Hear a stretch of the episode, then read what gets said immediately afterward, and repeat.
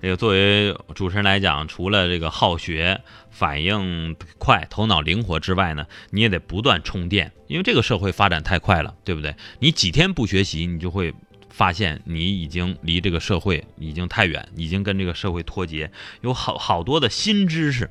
要么要么怎么说，主持人的肚是杂货铺呢？你什么都得感兴趣，对，什么都得学啊。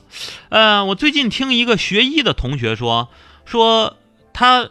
有一回上人体课啊，上第一节的时候，他们老师就跟他们说啊，同学们，今天呢我们学的是人体课啊，这门课呢特别的重要，能让你们了解人类的身体结构啊。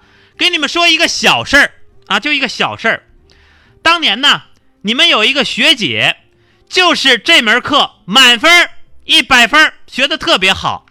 于是呢，他凭借着对人体构造的啊非常详尽的了解，连捅了前男友十六刀，而且刀刀避开要害，经鉴定只是轻伤，不过罚了点钱。有这样的老师吗？